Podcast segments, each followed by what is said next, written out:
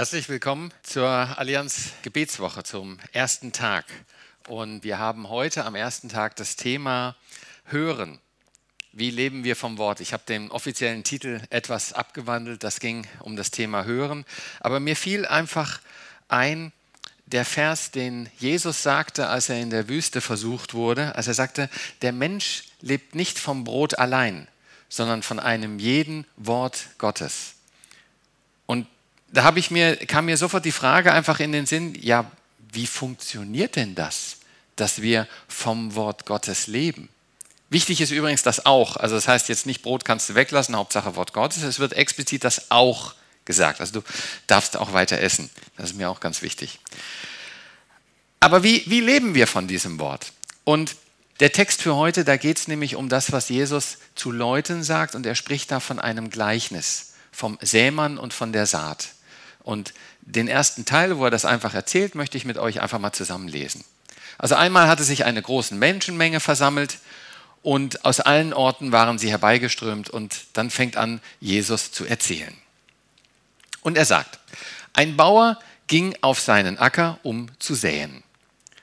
Und beim Ausstreuen fiel ein Teil der Körner auf dem Weg, dort wurden die zertreten und von den Vögeln aufgefressen. Also ganz interessant, wenn man sich den Hintergrund von diesem Gleichnis anguckt. Der Ackerbau war damals wesentlich mehr so in der Bevölkerung bekannt, wie das Ganze abläuft wie heute. Heute gibt es da entsprechende Spezialisten, die in Monokulturen das ziemlich groß machen und wir holen dann sozusagen unsere Saat im Supermarkt. Damals hat teilweise ein Großteil der Bevölkerung bei der Ernte mitgeholfen, weil es ja alles noch von Hand lief. Das heißt, die hatten sehr genaue Vorstellungen, wie sieht das da aus. Und deswegen spricht dieses Beispiel auch wirklich in das Leben der vieler Leute hinein. Und wenn wir so uns einen Weg dort vorstellen, dann ist das so wie ein Trampelpfad, wo also die Erde so richtig fest zusammengestellt wird. Und dann kann man sich vorstellen, wenn die Saat draufkommt, das funktioniert nicht so ganz. Die bleibt da oben liegen und wie dann beschrieben wird, kommen die Vögel und fressen den Samen weg. Zweite Beispiel dann eben felsiger Boden. Das kann man sich noch besser vorstellen. Das ist noch härter. Da kann nichts richtig wachsen. Dann haben wir noch mitten, mitten unter die Disteln, also unter etwas anderes. Die, das waren nicht so super Monokulturen, wie wir das heute auf den Feldern haben. Das war etwas mehr durchmischt alles und dann hat eben das eine über das andere gewachsen und hat sich gegenseitig einfach verhindert, dass es wächst. Und dann gibt es eben auch noch den guten Boden, wo dann wirklich eine schöne Saat entsteht mit entsprechend vielen Körnern, hundertfach, wie es hier genannt wird. Denkt man, okay, die Bevölkerung weiß Bescheid, das ist eigentlich sind relativ klare Worte gesprochen, alles in Ordnung. Und dann setzt aber Jesus plötzlich noch einen Satz hinten dran, wer Ohren hat und hören kann, der höre zu.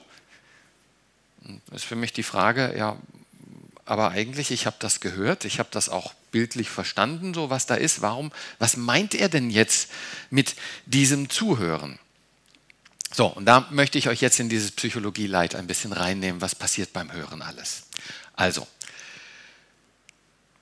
vielleicht hat einer von euch mal den Film Hitch the Date Doctor gesehen. Und da geht es ja auch sozusagen um einen Kommunikationsspezialisten, der Menschen hilft, die sich nicht trauen, jemanden anzusprechen, den sie lieben. Und da geht es genau um dieses Thema, wie spreche ich den an, wie kommuniziere ich mit einer Person. Und er kommt zu der knallharten Aussage, ähm, nur 10% von der Kommunikation ist das, was du mit dem Mund sagst. Und er baut das folgendermaßen auf. Er sagt, 60% ist nonverbal, ist Körpersprache. 30 Prozent ist der Tonfall, wie ich etwas sage. Und dann bleiben 10 Prozent für den eigentlichen Text.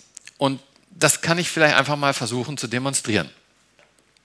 Wenn ich jetzt zum Beispiel sage, also es ist mir eine Riesenfreude, euch heute hier beim Gottesdienst begrüßen zu dürfen. Ich glaube, das würdet ihr mir nicht abnehmen. Ja, wenn ich jetzt den Tonfall verändere, sage, es ist mir eine Riesenfreude, euch heute im Gottesdienst begrüßen zu dürfen, ich kann das schon fast nicht anders machen, als dass mein Gesicht auch etwas fröhlicher wird. Und wenn ich jetzt noch anfange, dann, es ist mir eine Riesenfreude, euch heute beim Gottesdienst begrüßen zu dürfen, dann sind sozusagen alle drei Elemente zusammen. Und das wirkt anders als, das ist mir eine Riesenfreude. Ja, also ich muss fast lachen, weil ich mich selbst nicht ernst nehme. Und genauso passiert es dann dem Gegenüber. Das ist das Wichtige. Interessant ist, wenn wir aber heute gucken, wie kommunizieren wir denn? Maßgeblich über WhatsApp, Mail, und Medien, worin Tonfall nicht da ist, worin Körpersprache nicht da ist. Das heißt, wir kommunizieren in diesen 10 Prozent. Dass es da leicht Konflikte geben kann, weil irgendetwas missverstanden wird, ist eigentlich logisch, weil 90 Prozent fehlt. Dann gibt es natürlich die andere Möglichkeit, dass man miteinander telefoniert. Da hat man zumindest den Tonfall schon und aus dem Tonfall kann man ja auch vieles raushören. Und dann gibt es eben Videokonferenz, das, was wir heute auch versuchen, um einfach so viel wie möglich dieser ganzen Kommunikation hier hineinzubringen. Weil wir nicht zusammen sein können, versuchen wir eben mit Bild, mit Ton und dann seht ihr das Ganze, wie ich mich bewege, wie die Körpersprache ist, wie ich schaue. Hier darf ich auch zum Glück mal die Maske abnehmen, damit ihr auch das Gesicht ein bisschen sehen könnt, dass wir all diese Elemente versuchen doch noch irgendwie zu erhalten, um damit zu kommunizieren. Also, das soweit erste Kommunikation. Nun, das ist erstmal, was ich alles rüberbringen kann. Jetzt passiert aber bei euch, die ihr hört, ganz viel hier oben. Und da gibt es ein ganz lustiges Video. Ich weiß nicht, ob, ihr, ob euch der Name Vera, Birkenbiel etwas sagt. Ähm, da findet ihr schöne Videos zur Kommunikation. Sie bringt das unheimlich lustig. Also ist sehr unterhaltend. Und sie sagt Folgendes wenn wir unser Gehirn, das sind ja sozusagen zwei Hälften, eine linke, eine rechte Hälfte, die haben unterschiedliche Funktionalität. Und zwar die linke Hirnhälfte, die ist mehr sprachlich orientiert, also das Wort zu verstehen. Und die rechte Gehirnhälfte, die ist mehr bildlich orientiert, dass man sich eine Vorstellung macht, wie sieht das denn aus?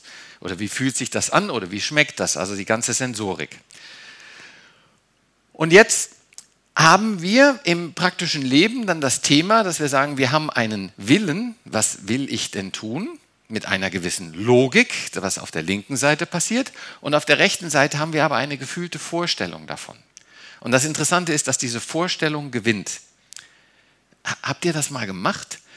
Wenn, wenn ihr irgendwie eine schwierige Entscheidung zu treffen habt, dann fangt ihr an, vielleicht eine Tabelle zu machen und sagen, okay, die drei, vier, fünf Punkte sind mir wichtig und dann sagt er, wenn ich die Entscheidung 1 mache, dann erfüllt diese Entscheidung die Punkte. Und wenn ich die Entscheidung 2 mache, dann erfüllt das.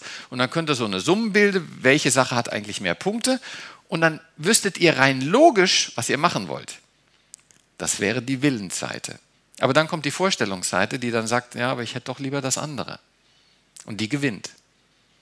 Das ist ein großes Problem bei Sachen, wenn man rein aus dem Willen zum Beispiel versucht abzunehmen und dann irgendwas Leckeres sieht und ähm, wird eben doch gegessen. Also das, was ich wahrnehme, weil welches Bild ich von etwas gespeichert habe, das überwiegt das, was ich ansonsten wahrnehme. Wenn ich, wenn ich so hier rede, ja, jetzt mit Schlips und schönen Anzug und gut gekleidet, das hat ja auch so einen gewissen Ausdruck von Seriosität. Wenn ich damit jetzt kommen würde, um zu sagen, ah, ich bin heute gekommen, um bei euch irgendeine Wasserleitung zu reparieren, würdet ihr wahrscheinlich sagen, das passt aber irgendwie nicht zusammen ja, oder Reifen wechseln am Auto, da würde ich das nicht anziehen. Also das ist diese Vorstellung, die wir innerlich gespeichert haben.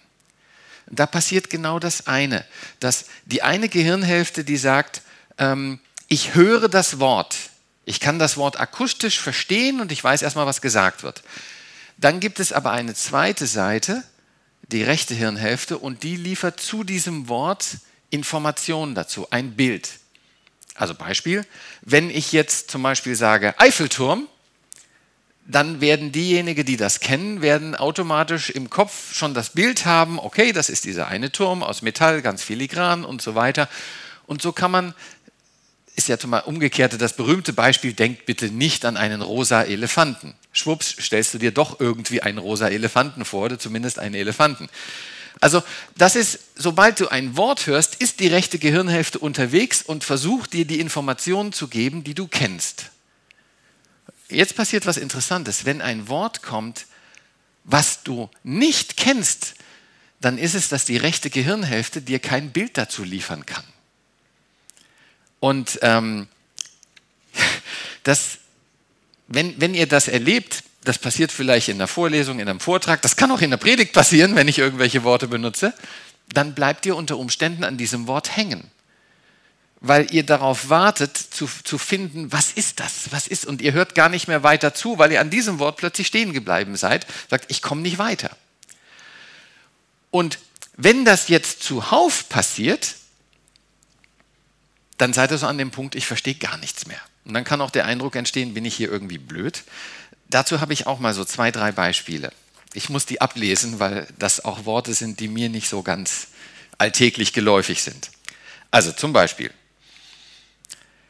wenn du zum Arzt kommst und der Arzt sagt, Sie haben eine traumatisch-pneumatische Erweiterung des Abdomens, dann wäre meine nächste Frage, okay, und wann sterbe ich?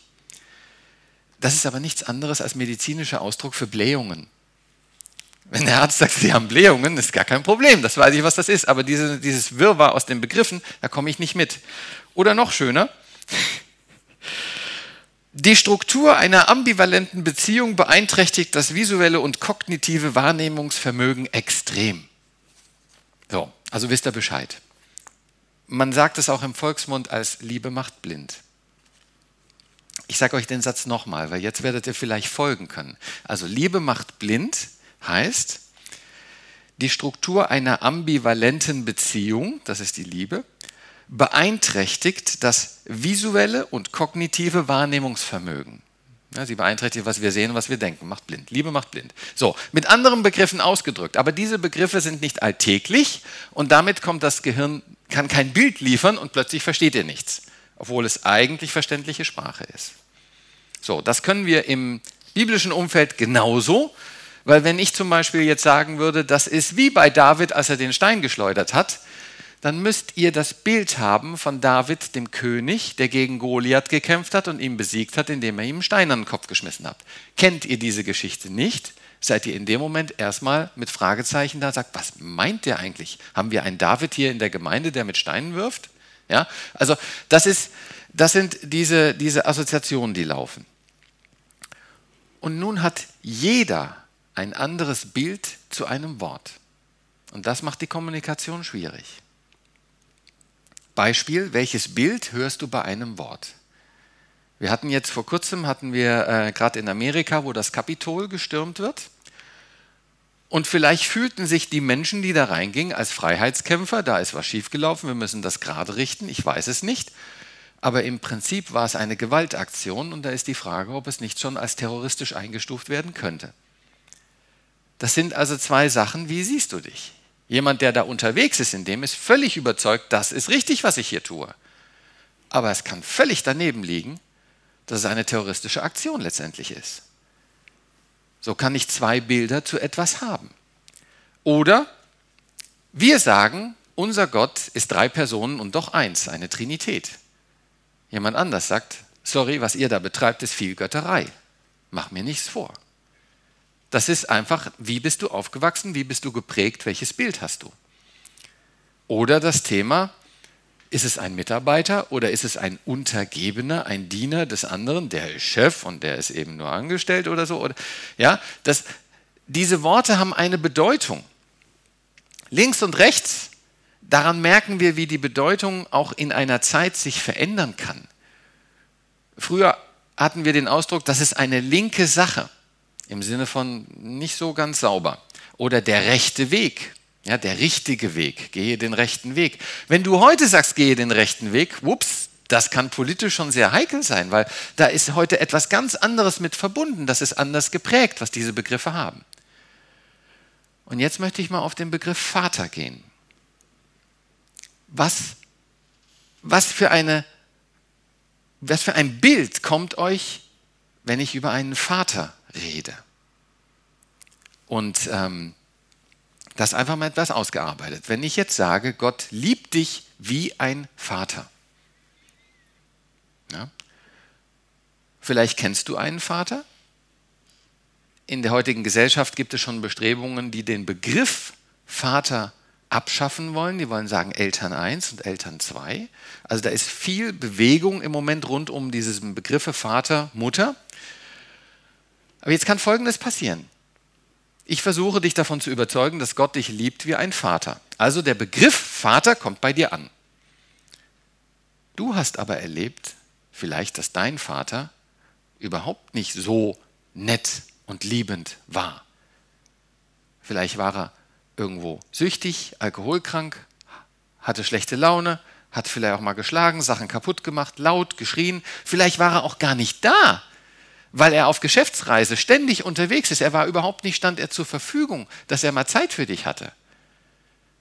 So, und jetzt projizierst du das Bild, Gott ist wie ein Vater, aber du hast das Bild in dir, Vater, mein Vater ist nie da. Und jetzt kommt daraus, aus dieser Aussage, nicht die Liebe, sondern dass Gott nicht da ist. Gott ist nie da, ein Vater ist nie da. Gott kann mich nicht lieben. Und plötzlich wird die Aussage durch den Begriff Vater und das Bild, was du in deinem Kopf trägst, ganz anders zurückgeworfen. Das Wort, was in Liebe gemeint ist, ist plötzlich etwas ganz anderes. Weil du etwas anderes hörst, weil du etwas anderes verstehst durch die Prägung in deinem Leben, was du in deinem Leben miterlebt hast. Nun ist die Frage, wenn das alles so unterschiedlich verstanden werden kann und unterschiedliche Bedeutung haben kann, was, was ist denn jetzt wahr? Was ist denn dann Wahrheit? Wie komme ich denn dahin? Und da vielleicht einfach ein Begriff oder eine Umschreibung. Das wäre, Wahrheit ist zumindest, wenn meine Aussagen und das, was ich tue, im Einklang stehen wenn das nicht im Widerspruch zueinander ist. Und das ist bei Menschen leider nicht unbedingt der Fall. Das kann sich widersprechen. Das merke ich bei mir selbst, dass ich versuche auch mit dem Willen etwas zu tun, es aber nicht schaffe, dann doch irgendwie wieder woanders lande. Und das erlebt ihr vielleicht auch bei anderen. Und ähm, es gibt aber eine Person, wo wir sagen, da ist das definitiv nicht der Fall. Da ist Handlung und Aussage im Einklang. Und das ist Jesus. Und Jesus wird interessanterweise in der Bibel auch als das Wort beschrieben. Und wo wir auch sagen, dass das für uns die zuverlässige Wahrheitsquelle ist, das ist die Bibel. Wir haben vorhin die ganzen Bücher gesehen. Und die Bibel, ja, sie ist von Menschen geschrieben. Sie ist von Augenzeugen geschrieben. Aber sie ist historisch gesehen das best überliefertste Buch, was es gibt. Kein anderes Buch kommt auch nur annähernd ran an die Fülle und Dokumentation von der Frühzeit der Entstehung wie bei der Bibel. Deswegen halten wir sie für zuverlässig und glauben, dass darin, was da drin steht, wirklich das beschreibt, was die Menschen erlebt haben. Und was dann eben Gott auch geschützt hat, dass es uns bis heute in dieser hohen Qualität und in der Unverfälschtheit überliefert worden ist. Und jetzt ist die Frage, okay, wenn ich das nehme und wenn ich darin lese und sage, das soll jetzt sozusagen zu einer Art von Lebenselixier werden, was heißt denn das, was Jesus da alles gesagt hat mit dem Seemann? Was, was ist die praktische Wirkung daraus, die ich berücksichtigen muss? Das Interessante ist, die Jünger, die Jesus damals gefolgt sind, die drei Jahre lang mit ihm zusammen gelebt haben, wie in einer WG unter freiem Himmel, die haben das auch nicht ganz kapiert. Und die haben Jesus danach gefragt, was, was hast denn du da gesagt? Ja, wir können dann weiterlesen in ähm, dem Bericht, dass die Jünger das fragten, was er mit diesem Gleichnis sagen wollte. Und Jesus sagte, er erklärte das, das Saatgut vom Seemann, was er da ausstreut, das ist Gottes Wort. Also das, was ich hier mache, auch im Prinzip, wenn ich jetzt die Geschichte mit euch durchlese, ist wie Saatgut verteilen. Ich verteile Gottes Wort. Und dann sagt er, das, was auf dem Weg fällt, das sind Menschen, die Gottes Botschaft hören, aber dann kommt, beschrieben als der Teufel, nimmt ihnen das gesäte Wort weg und das Wort ist sozusagen verloren. Die haben es nicht lange. Bei dem felsigen Boden sagt er, es kommt zwar gut an, aber es gibt keine Wurzeln. Das heißt, wenn es irgendwie Schwierigkeiten gibt, dann kann es sich nicht festhalten, dann ist es auch wieder weg. Und mit den Disteln, wo also etwas anderes darüber wächst, das es nicht wachsen kann, da gibt es dann Ablenkung. Dass etwas anderes mit hineinkommt, wodurch das dann so ein bisschen in den Hintergrund kommt. Etwas anderes ist wichtiger, Sache von Priorität. Und eben der gute Boden ist das, wo das Wort erhalten bleibt. So, und das habe ich versucht, einfach mal zusammenzufassen. Und ich komme dazu, dass es darum geht, das Wort festzuhalten. Dieser erste Punkt, wenn es auf den Weg fällt und einfach durch den Wind, durch die Vögel, schwupps, ist weg. Es wird nicht festgehalten. Das heißt, wenn du etwas liest und es spricht dich etwas an, dann, dann lass es nicht einfach vorbeiziehen, sondern nimm es mit, halt daran fest, für dich. Ja, versuche, das irgendwie bei dir zu halten, schreib es auf, lies es am nächsten Tag nochmal, was auch immer du tust, aber halt daran fest. Und der zweite Punkt, wo es darum geht, wenn eine Prüfung kommt, es hat auch mit Festhalten zu tun, aber es setzt noch einen drauf, Ausdauer. Ausdauer in dem Festhalten. Weil erstmal ein Wort zu nehmen, aufzuschreiben, okay, das kann man machen, aber jetzt kommt, passiert vielleicht etwas, dass etwas in deinem Leben da ist, wo du sagst, hm, gefällt mir nicht, wird jetzt gerade ein bisschen schwierig und dann zu sagen, doch, ich halte daran fest. Das ist, man kann es vergleichen fast wie beim Abnehmen auch. Ja, Abnehmen ist auch etwas, wo ich Ausdauer brauche. Es reicht nicht einen Tag mal irgendwie aufs Essen aufzupassen, ich muss das jeden Tag. Ich muss daran bleiben. Genauso beim Wort Gottes auch. Ich muss es mit Ausdauer festhalten. Und dann der dritte Punkt, unter die Disteln, okay, hat auch was mit Festhalten zu tun, aber hier ist es das Thema, dass ich anderes entferne, dass ich anderes loslasse, anderes, was stört. Zum Beispiel etwas, wo ich immer drauf aufpassen muss, ist, dass ich sage, welche Filme schaue ich? Womit füttere ich mich? Ja, mit welchen Informationen füttere ich dich? Wenn du dir die ganze Zeit Berichte anguckst von, sagen wir jetzt Corona, wie schlimm es ist und wie sonstiges ist, dann wird dich das irgendwann packen, dass du in eine depressive Stimmung kommst. Aber es gibt auch Sachen, wie wir mit Corona sinnvoll umgehen können. Es gibt im Moment auch die gute Nachricht, dass es eine Impfung gibt. Ja, und das, das kann dann auch wieder positiv machen. Also was lässt du zu, was du an Informationen kriegst, das beeinflusst dich. Und das ist dieses Thema, dass du anderes vielleicht auch mal wegschickst, sagst, okay, jetzt mal vielleicht nicht unbedingt immer wieder in die Nachrichten gucken, jetzt vielleicht einfach mal hier drin lesen. Und was erbaulich ist, etwas, was mich aufbaut, was mich freut und daran festhalten. Also da ein bisschen die Prioritäten ordnen, vielleicht im Leben auch mal was umstellen. Und in der Zusammenfassung vom guten Boden kommen genau diese Sachen drin. Sie halten daran fest, sie lassen sich nicht entmutigen, das ist das Ausdauernde. Und sie bringen mit dieser Ausdauer, bringen sie Frucht, das ist das Ergebnis, dass etwas wächst. Und das Wachsen ist jetzt genau eigentlich das die Bilder, das Verstehen, das Begreifen von dem Gehörten, dass sich das anfängt zu wandeln. Und dass du verstehst, was mit diesem Wort, was Jesus da in diesen Gleichnissen spricht, was damit eigentlich ausgesagt wird. Das ist das, was wächst, was Frucht bringt und was du dann auch anderen vielleicht helfen kannst, es zu verstehen. Der Punkt dabei ist, dass aber nur Worte es nicht bringen. Du brauchst auch wirklich diese Erfahrung. Wenn jemand dir sagt, du kannst Fahrrad fahren, du wirst es erst wirklich bejahen können, wenn du selber dann mal gefahren bist und dann wirst du vielleicht sagen, hey, es funktioniert, ich kann es. Ja, oder Schlittschuhlaufen oder irgendwelche anderen Sachen, wo du vielleicht sagst, kann ich nicht. Und dann, wenn du dich mal reinbegibst, es machst, die Erfahrung damit machst, dann wirst du merken, es geht ja doch. Das verändert das Bild, was du im Kopf hast, weil du plötzlich selbst erlebt hast. Und damit wird das Wort dann lebendig, weil du es nimmst, weil du es festhältst und weil du mit dem Wort durch die Schwierigkeiten gehst und plötzlich erfährst am eigenen Leibe, da passiert was, da ist was Wahres dran. Und dann wird es zum Leben-Elixier, was dich begleitet, dann wird es lebendig. Ich möchte gern zusammenfassen. Wie leben wir auch vom Wort? Das eine ist, höre es regelmäßig.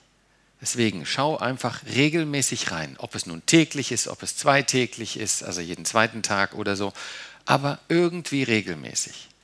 Und da kann dich zum Beispiel, wie vorhin die gezeigte Bibel-App, solche Sachen können dich unterstützen, weil sie es dann auch mit Bildern, ja, sie gehen, versuchen über das reine Wort, diese 10 Prozent, hinauszugehen und etwas von diesen 30 und den 60 Prozent mit reinzubringen. um es auch lebendiger zu machen, um es ansprechender zu machen, unterhaltsamer. Das darf es sein. Es darf unterhaltsam sein. Es darf schön sein. Es muss nicht nur trocken sein. Aber wichtig ist, dass es da ist, dass es präsent ist und regelmäßig. Dann eben das daran festhalten. Und das daran festhalten geschieht allein schon durch die Regelmäßigkeit. Das ist, kombiniert sich. Und eben ausdauernd. Auch gegen Widerstand. Auch wenn es vielleicht mal zeitlich nicht passt. Auch wenn vielleicht jemand sagt, ist doch völliger Quatsch, was da drin steht. Alles verstaubte Materie, stimmt nicht, kann nicht stimmen. Versuch es einfach mal. Halte dann doch mal dran fest. Oder versuch dich damit auseinanderzusetzen. Verwirf es nicht gleich. Und löse dich vielleicht von dem, was du merkst in deinem Leben, dass wenn du im Wort etwas erkennst, das sagt, das tut dir nicht gut, dass du dann versuchst zu sagen, okay, dann will ich auch, wie es im Wort geschrieben ist, sagen, dann versuche ich das auch zu lassen, es rauszunehmen aus meinem Leben. Und dieses im Wort bleiben, das ist ja praktisch dann wie in Jesus bleiben. In Johannes wird beschrieben, am Anfang war das Wort und das Wort war bei Gott und das Wort war Gott und das Wort wurde Fleisch. Jesus Christus wird als das Wort verstanden. Es war